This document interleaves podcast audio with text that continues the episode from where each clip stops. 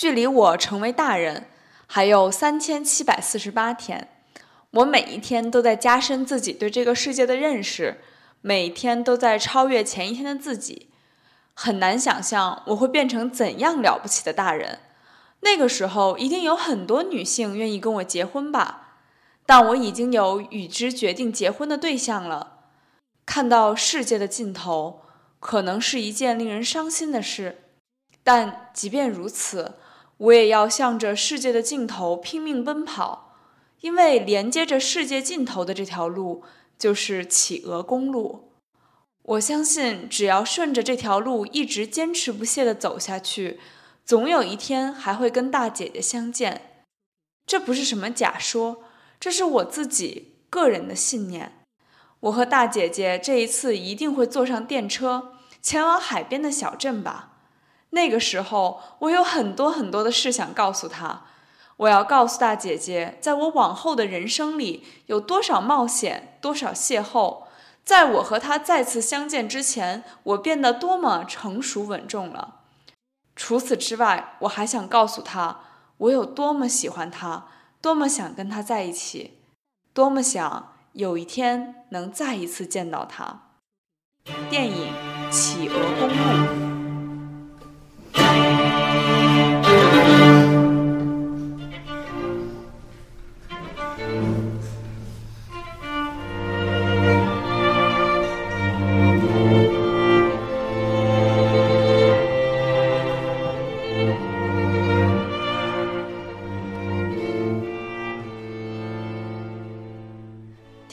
们，大家晚上好，现在是香港时间凌晨一点，欢迎收听《失眠夜漫记》，我是彭千俊。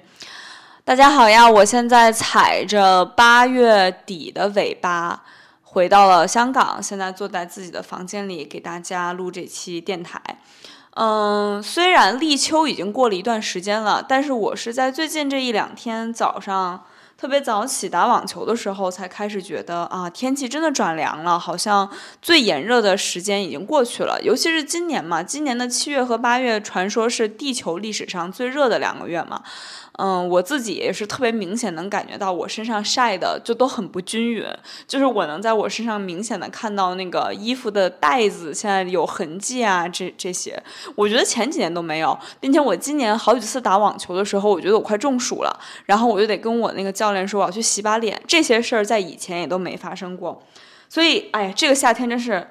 酷热难耐，大家可能是马上就要熬出头了吧，我早上。出门感受到那一丝若有若无、如游丝一般的凉气的时候，真的是有那种看到曙光的感觉。在夏天的末尾呢，我觉得特别适合分享动漫作品。因为就是这是一个日漫特别常用的手法，就是夏天结束了，嗯，然后夏天关于甲子园的羁绊和邂逅，关于青春和热血的这些呃撞击全都结束了，然后什么大家站在天桥上，然后感到有一丝遗憾，感到有一丝惆怅，这个我觉得在无数的动漫作品里都出现过，嗯，所以我今天呢也是在这个夏天的结尾，秋天的初始，带来了一部真的是有一丝凉气、一丝寒意的。呃，动漫作品叫《企鹅公路》。这部《企鹅公路》的原作是一本小说，是森见登美彦创作的小说。它大概是二零一零年就在日本小说出版了，但是是在二零一八年改编成了电影。我个人是在二零一九年看的这部电影，而且我看这部电影的契机就是当时情景还颇为有趣。我是在二零一九年的夏天，在法国巴黎看了这部电影。那个时候我在巴黎上学，嗯，然后我还记得我看这个电影的位置叫 Buxy Village，就是贝西村。它是十九世纪法国曾经储藏，就是巴黎室内储藏红酒的一个酒窖，但是现在已经不用了，所以政府就把它改成了一个统一规划的步行的步行街、商业街，就是类似那种有点像王府井，所有的建筑是统一的，呃，装修过，统一把酒庄，呃，所有的房子都建的尽量古色古香，但是里面呢就是一些餐厅啊，然后一些嗯大的品牌呀，连锁的。餐厅，然后大服装品牌，就这就是这样。我之所以经常去这个步行街，呃，是因为它离法国电影园特别近。然后那那那个学期我有一门法国电影电影的课，嗯，为了那门课，我就经常去法国电影院，需要收集资料啊，看展览什么的。然后基本上在正经的事儿做完之后，我就喜欢去这个贝西街溜达溜达。因为贝西街外面是一个大的公园，然后包裹着这个小小的步行街，环境是挺惬意的。然后因为那天下午感觉自己没什么事儿做嘛，在街上晃悠，结果碰上了一个，就就现在想想，就是真的是有点有有点有点危险的一个一个人吧。碰上了一个法国大叔，然后那个大叔就一直跟着我，就是从我在步行街上到我到公园，他都一直跟着我，尝试着跟我搭讪。后来我实在是有点害怕了，然后我就。钻进了这个贝贝西街地下的，就是有有一个扶手电梯是往地下的。我进了这个地下，发现那是个电影院。然后呢，我看了一下，我感觉我现在如果再上去，那个大叔就会发现我，所以我决定在那儿看一部电影。就在当时上映的所有影片里面，选了这部啊引日本引进的动漫，叫《企鹅公路》。我还记得当时我买票的时候，情景也超级搞笑，就是。嗯，因为法语的企鹅也几乎是 penguin，然后，呃，然后那个英语是 penguin 嘛。我还记得法国的电影院没有用法语译名，他直接把他的英文译名放上去了。当然，这可能跟他，呃，现在我查了资料，发现这跟他日语原片原片的名字有关，因为日语原片也是用那个 katakana，就是日语的外来词，直接写了 penguin highway，英语的企鹅公路。所以我当时大概就是在这种情境下，呃，看了这部《企鹅公路》，而且我看的还是类似那种，就是日语原声搭配法语字幕。我那个时候法语水平还还不错，挺不错的了已经，所以看字幕是没什么压力。但是我日语刚开始学了半年，而且那半年是我在纽约学了半年，去了法国之后其实是相当于有点断吹了。嗯，但是我有那种奇怪的自尊，就是觉得我已我是一个已经学了半年日语的人，我一定要尝试听懂这个电影在说什么，所以搞得我看电影的整个过程无比的分裂和纠结。就我一方面紧紧的盯着那屏幕，看他那个字幕底下在说什么，一方面竖着一只耳朵，就是去分辨就是原声对话是什么样的嘛。但是即使是就是在这种看的半半拉拉的情况下，我都依旧是。真的是在这个电影熄灯最后最后一秒播完，它熄灯，然后演职员表开始播放它的结尾片尾曲，羽田多光演唱那首《Good Night》响起的时候，我整个人热泪盈眶。然后我还记得我走回我我看完这个电影出来回家是坐的巴黎走在路面上的那种 tram，就是城间的轻轨。然后轻轨因为呃因为不在地下嘛，你能看到城市景观一幕一幕从你眼前闪过，但是我觉得。我感觉自己像是个电影里的人，就是窗外仿佛是我的背景，我整个还沉浸在刚刚发生的所有的情节和这个和这个电影给我带来那种深深的惆怅里。呃，这部电影基本上称得上是我个人内心最最最喜欢的动漫作品，就是把欧洲的漫画和日本漫画所有的动画电影全加起来，我觉得这部电影是我心中排名第一。那。这部电影排名第一，却几乎从来没有被我在电台里提到过，也是因为它太让我惆怅了。我想起来就很惆怅。嗯，最近这一两天，我又把这部电影重新看了一遍。为什么会重新看呢？其实契机契机还挺可爱的，就是我大概从很早之前就发现，如果我用英文键盘输我的中文名字拼音的话，就是彭千俊，呃，英文键盘会给我自动纠错，纠成 penguin。呃，这个很好，很好想象嘛，因为 penguin，因为因为彭千俊这个英语识别不出来的词，可能最近的联想就是 penguin。这个可能我当年升大学反复填写一些表格和材料的时候就发现了，但没放在心上。最近我不是在学韩语嘛，然后我的那个韩语老师那天突然提醒我说，说你有没有发现你的名字在韩语里念听上去很像企鹅？哎。哦，然后我就明白了，因为像在日语、在韩语，甚至在法语里，penguin 都是直接照搬了英文里的词 penguin，所以对于所有把把企鹅音译到本土语言的这些语言当中，我的名字听上去都很像企鹅，所以我我可能在世界的语言地图上，就是在很在地图的很多个位置，听上去都像是一只小企鹅，然后我就觉得很可爱。所以我就记住了这件事情。我当天晚上去搜了一大堆企鹅的表情包，并且最近都在高频的使用。嗯，但这件事儿也也真的是一下触及了我的记忆，让我想起了我曾经看过这样一部《企鹅公路》，所以我今天打算专门拿出来给大家讲一讲。嗯，因为很有缘分，我最近的很多心情也跟这部《企鹅公路》息息相关。《企鹅公路》。这个片子的剧情是充满了奇幻的，它讲的是，呃，男主人公是一个小学三四年级的小男孩儿，他是一个什么样的人？是一个小大人儿。他爸爸是个科学家，所以他也非常想成为一个科学家，每天执着于我要做这个研究那个研究，用一个本儿详细的记录下自己研究的内容，而且也很喜欢装成熟，喜欢跟别人说对不起，我说了幼稚的话。其实对不起，我说了幼稚的话，这句话本身听上去就很像小孩，不是吗？然后呢，在这个小大人所生活的这个小镇上，突然有一天，在这么一个内陆平原、亚洲的小镇上，出现了一大群企鹅。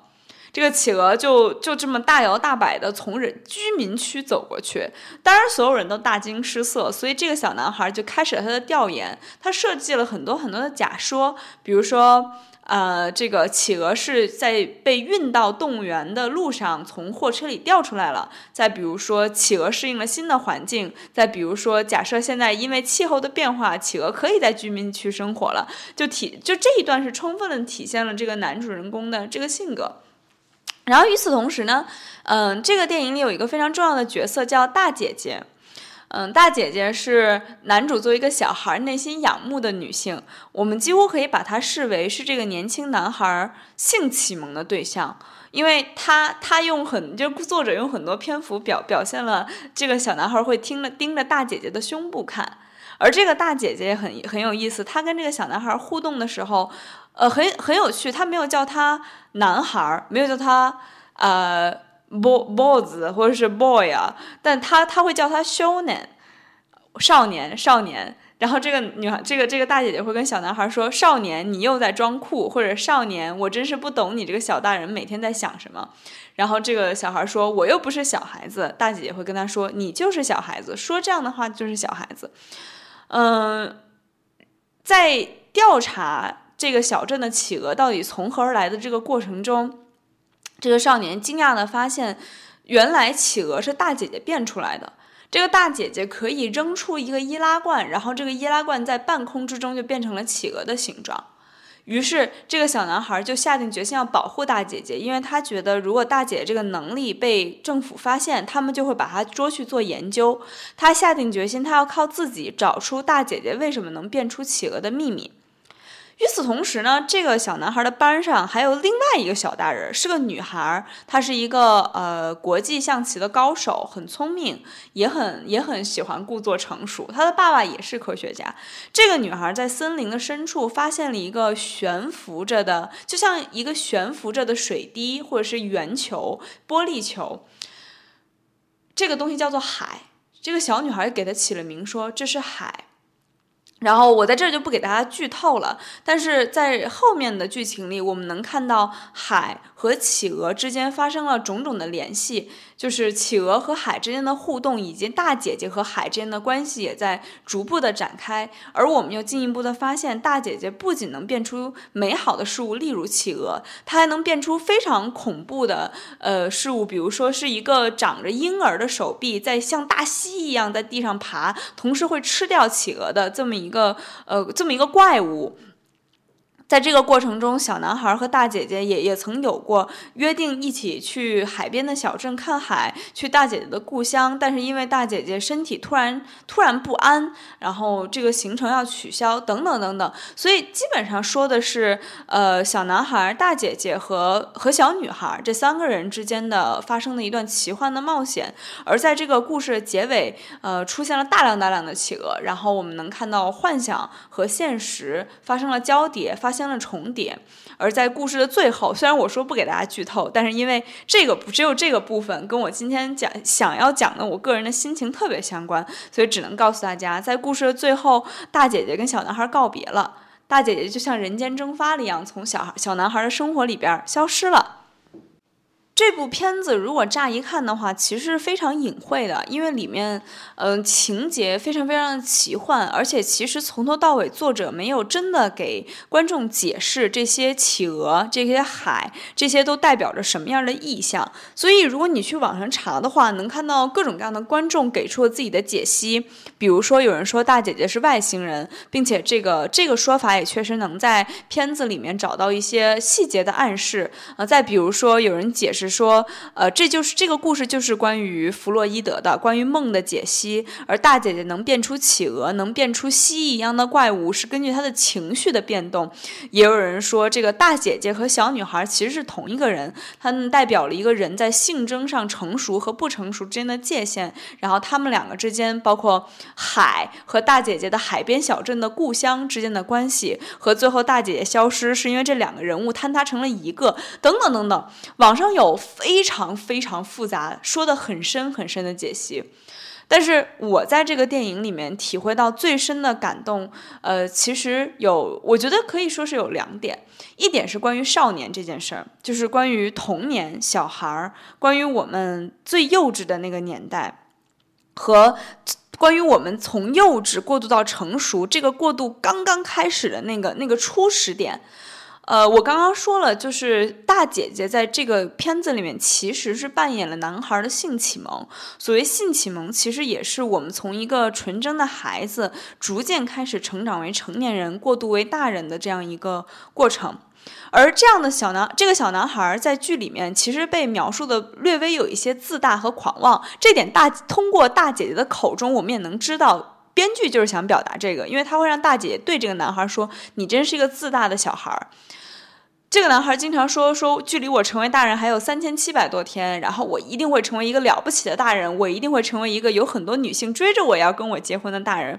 像这种普信的话，如果从一个成年人嘴里说出来，只有可笑，只有呃，只有讽刺，只只只只有讨人，只有讨人厌。但是从这个小男孩嘴里说出来，有一种。嗯，有一种可爱，什么样的可爱呢？我觉得这是一种单纯的狂妄，纯粹的自大。我我常常提起一句我非常喜欢的高桥母郎这个诗，呃，这个诗人那首诗，就是那个成长，就是从天神之子到长大成人的衰退。这首诗我不知道提了多少次了，我还把它放在了我第三本诗集的开头。这个我我这其实就是我跟《企鹅公路》的编剧非常能共鸣的地方。少年的时候，我就是世界，世界就是我，世界是我的倒影。那个时候，我是天神之子。只有当我是个少年的时候，我才能够坦荡地说出：我一定能成为一个立派的大人，我一定能成为一个了不起的大人。而随着我们是我们的成长，所谓有人说，成长就是第一步认识到自己是普通人，第二步认识到自己的父母是普通人，是这样一个过程。它其实就是一种衰退。我们在这个世界的搓磨下，渐渐的衰退，渐渐的回到了我们谦虚的壳里，失去了我们那种天神的狂妄。而如果我们说，呃，企鹅和这个怪兽和海这三个意象，其实都代表着男孩和大姐姐情绪的变化的话，其实这也是印证了我刚刚说的那个想法。呃，这部片子表现的是我们在少年的时刻，我们的情绪会投射给我们的世界。就是成年人，我们是把我们的主体、我们的主体、我们的主观和我们客观的环境分开的。也就是今天天气很好，但是我不开心，这是成年人。但是少年就是。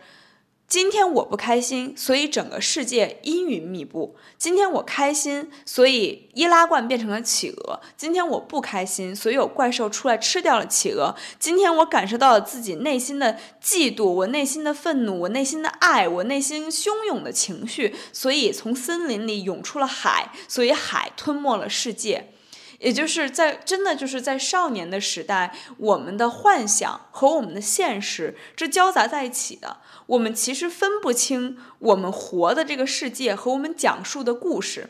这我觉得这个简直是创作者这个生物一辈子在追求的东西，就是孩子所谓的赤子之心，你在孩童时代那么轻易的就达到了。我我们成为艺术家，你一辈子写作，你想让别人沉浸在你艺术的世界里，你想让自己迷失在你艺术的世界里，甚至于成为艺术家，有些人就是分不清现实与现实与幻想，然后这个时候人们会叫你疯子。但是这样一个困难重重的任务，你在年少的时候什么都不用做，你自然就达成了。你年少的时候就能看到企鹅从居民区的路上跑过去。这个片子其实很多次让我想到了。我我小的时候也是那种小大人类型，然后包括上期节目参与过的嘉宾向子木，他应该是最了解的。他知道我小时候是一主意特别大的人，我会拉着我的小伙伴们到处去摆摆摊卖东西，然后我会拉着我的小伙小伙伴们去讲一些幻想里的事情，而且真的这些幻想里的事情讲一万遍，我就开始觉得它成了我的一种现实。有一个我比较记得的事儿是。呃，我我跟向子木当时住在同一个小区里吧，然后我曾经看了一部什么电影，应该现在想想可能是个烂片，讲的是什么两条龙，一条黑色龙和一条白色龙在天上相争的故事。然后那天晚上回家之后，我就跟向子木说说我们的小区里有龙，我们的小区的荆棘丛里住着龙。就是这个当然是小孩子的游戏，是一种讲故事的方式来做游戏。它不是扔沙包，不是跳皮筋，它是完全通过我把我的幻想说出来来游戏。而说了一万遍，我真的开始渐渐觉得，哦，我们小区的荆棘丛里真的有龙。这个就是少年，这个就是小大人。嗯，我还记得与与之相对的，我我当时去英国小学的时候，跟着学校的团体去英国留学嘛。然后在那个剑桥的河上，老师带着我们坐那种，呃，就是剑桥特别有名的那种细细的小船，那个叫什么？那个不是贡多拉吗？那个叫贡多拉吗？就是跟威尼斯那个一样的。然后我记得我坐在那个船上，那天新买一条丝巾，现在想想肯定是一条很幼稚的丝巾，可能是粉色小碎花的丝巾。然后我戴在脖子上，靠在那个船上。那个时候我那个老师，女老师就给了我这么一个评价，她说。你看千俊，他就跟个小大人似的。所以我想，所有在少年时期被人说过像小大人的孩子，其实内心可能一直到了成年，都嗯都没有真正摆脱“我是独特的，我是特别的”，或者是。嗯，我是独一无二的，这种有点自大、有点狂妄的心情吧。我不知道我到此刻摆脱了没有。反正我，我其实能感觉到我自己是，我是那种在少年时期经常被人说像小大人，被人说成熟，被人看说看上去比自己年龄大，而反而这一两年到了香港，会被自己身边的人越来越多说你怎么像个小孩一样。我觉得我是经历了这样一个弧线的。说句实话，我还蛮中意这个弧线的，我还挺喜欢的。我觉得在孩童的时期被人说像大人，而在大人时期被人说像孩子，这样一种时间逆行的成长模式，挺有趣的。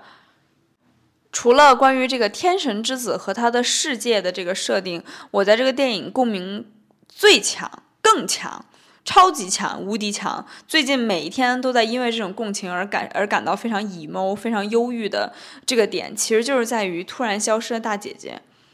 就是像我们之前已经提到了，这个大姐姐对于男孩而言是一种爱的启蒙，是一种性的启蒙，是一种划分他人生时代的一个标志。而这个标志就在这个男孩生命中，就像这个标志在我们所有的人的生命当中一样，其实是突然蒸发的。好像在一瞬间，他从你的人生里就消失的无影无踪了。嗯，我看网上很多评价说看不懂这部电影，觉得没法共情。然后有人开玩笑说，可能我不是小男孩，我没有喜欢过大姐姐。但是我觉得这个其实也不是一个少年喜欢比自己年长的女性这么局限的一件事儿。在我们的生活中，我相信每个人都有过这样一个人，一定一定是有一个人，你在遇见他之前和在遇见他之后，你对于。人与生活，你对于两性，你对于自己的性别，你对于爱，你对于人际关系的理解发生了质的改变，质的飞跃。你发现你成人了，在这个人出现在你生活里，跟你短暂的相处之后，你成人了。或者说对于在这个片子里来说，有人开玩笑说，这个片子里好像世界的尽头是大姐姐的胸部，世界的尽头是小孩对大姐的爱慕，世界是大姐姐胸部的倒影，一定有这么一个时间是世界是某个人的倒影，顺着这个人的倒影，你成长了。你成了大人，而为了让你成为一个独立成熟的大人，这个倒倒影的结局只能是消散，只能是像涟漪一样在水面上消失。所以，这个这个片子让我觉得特别的感动，是因为我经历这样的事儿，甚至我觉得大部分人经历这样的事儿，他的年龄都会大一点。可能你已经十几岁了，甚至有可能你都已经是个成年人了。那我们面对这种消散，往往是悲观的。就像可能日本的很多其他作品会描写说什么樱花落了呀，什么雾霭呀，什么呃树叶变黄，什么季节更替。但是在这个片子里面，这个片子最后的结尾，我我把那一段结尾最后的一段台词念给在开头念给大家听了。这个男孩儿。小男孩，因为他是个孩子，他是最有希望、最有勇气的一个阶段。他是抱着我只要顺着这条我人生的路走上去，我就一定还会再见到大姐姐这样的信念，来继续过自己接下来的人生的。这样的信念，我觉得成人要获得是难的，而孩童天生就有了。这个男孩在这个剧里面说用过很多“假设”这个词。他说：“我们假设企鹅出现是因为从动物园里跑了出来。我们假设那个海的组成是水，或者是我们假设这个，假设那个。但只有在最后的结尾，他说了：这我会跟大姐姐再次相遇。这不是一个假设，这是我的个人信念。也就是在这个故事的结尾，这个想要成为小小科学家的男孩，从绝对客观。”的科学退回到了主观的情感，说出了这么一个其实不符合他人设、不符合我们对世界运行规律的这样一句话，确实是这样。就是到我们成人之后，我我们看事情变得非常唯物，我们看事情非常变得非常无神论、非常客观。我们会说，从现实角度来讲，我们也许再也不会相见了。世界这么大，这么多人，我们哪里还会再相见呢？而这个男孩儿。在最后一刻做出的其实是感情的选择，是唯心的选择。只要我心里有这个信念，我们就还能相见。我二零一九年在巴黎看那部电影的时候，之所以会那么的伤心，最后整个人陷在这个电影里出不来，其实就跟这个大姐姐突然消失有关。因为那个时候我也。我经历了我上一个男朋友嘛，然后那个男朋友对我人生很重要。嗯，我我不是在前几期电台里好几次都说过，说我一直拖着没有学韩语，不敢看韩剧，就是因为那个男朋友是个在美国长大的韩国人。然后我们的分离，在我眼里就有一点点像是那种。呃，他没有从我的生活中人间蒸发，但从体会上来讲，就有点像嘛。然后我会，我在那之前其实也没有跟人相对长时间和深入的相处过，所以那件事对我影响特别大。我一九年在看这部《企鹅公路》的时候，还在我刚分手最伤心的时候，所以呢。呃，可能也就格外的有感触。我当时听到羽田多光那首《Good Night》，回去又查了他的歌词。这歌词是这样的：灰尘在那愉快的跳舞，打开尘封已久的相簿，你眼中所看见的世界，仍有谜题尚未解开。让我们总有一天再会吧，怀着如此心情，说声晚安。毫无预警地闭上眼睛，梦里的你谁也不招待。我并不是要回想起来，我只是单纯讨厌说再见。让我们总有一天再会吧，怀着如此心情说晚安。此时的我是怎么样子的呢？就让我来告诉你吧。此时在这里的我，这就是此时的我。就是这个歌词，作为一个 对对于一个长度是五分钟的歌来说，其实是非常非常简单的，但它跟。呃，但他的作词跟这部电影的核心扣得很紧，就是此时我们要说晚安了，其实是我们要道别了。我讨厌道别，我不能说再见，所以我用晚安来替代。我此时的我就站在这里，但我们有一天总有总有一天会相见，而我在与你相见之前，我的梦境会跟我的现实交叠，我会在梦里看见你。而如此想要见到你的我，会觉得这个梦境就是现实，就好像我在现实中真的见到你一样。然后现在二零二三年了，时隔这么多年，呃，在我最近重复看这这部《企鹅公路》的时候，刚好我也听说了很多呃关于故人的消息，然后这些消息弄得我就呃其实是更加惆怅了。在这种背景下，我觉得呃这个电影的主人公小男孩最后的态度对我有非常非常深刻的激励。我还记得，就一九年那段时间，因为我太伤心了，我会吃着吃着饭突然哭起来，然后我妈被我弄得实在是没有办法了。我妈那个时候说了一句，我现在回想不知道她是认真这么说，还是她当时只是觉得我实在太难过了，她要安慰我。她跟我说一句说，念念不忘必有回响，如果你非常非常的想见，你就一定会见到的，就是。这这番话其实前段时间被我用来安慰 Roger 了，就是在上上期节目里面，我跟 Roger 不是上上上期，我跟 Roger 不是录了一期就是关于感情的节目嘛，然后那个时候我安慰他说的就是念念不忘必有回响，其实这就是一个主观的信念带给人的力量吧。我觉得就是我从这个电影里感受到的，就是作为孩童的那种我是世界，我是神。就我觉得成年人的谦逊是让我们悲伤的一个原因。如果你相信我是神，世界是我的倒影，我要企鹅就有企鹅，要大海就有大海。如果是这样的话，那我一定想见谁，最终就一定都能见到。今天这期节目真是录的非常的混乱，但本身《企鹅公路》就是这样一部，嗯，梦境与现实交杂，有着很深的弗洛伊德的意味，然后这样一部需要每个人自己去品味、去感受和自己去解析。真的，我相信不同的人看《企鹅公路》会给出根据自己的过往经历特别不同的。解读方式，你会把企鹅或者是海这些意象解读成你自己嗯最能共情的方式。那么今天在这期有点短的节目的最后，呃，我其实是想再读一遍我刚刚在电台开头读的那段台词，嗯，但是我不想以这个男孩的视角读。我想以我自己的视角读，因为这就是我这些日子的心声。我想用这段台词，能跟来跟大家说一句 good night，来跟大家说一句晚安，能跟大家说一句我们念念不忘，终会相见。距离我成为大人已经没有日子了，我已经是个大人。我之前的每一天都在加深自己对这个世界的认识，每一天都在超越前一天的自己。看到世界的尽头可能是一件令人伤心的事，但即便如此，我也要向着世界的尽头拼命奔跑，因为连接着世界尽头的这条路就是企鹅公路。我相信，只要顺着这条路一直坚持不懈地走下去，总有一天还会跟你相见。这不是什么假说，这是我自己个人的信念。我和你这一次一定会坐上电车，前往海边的小镇吧。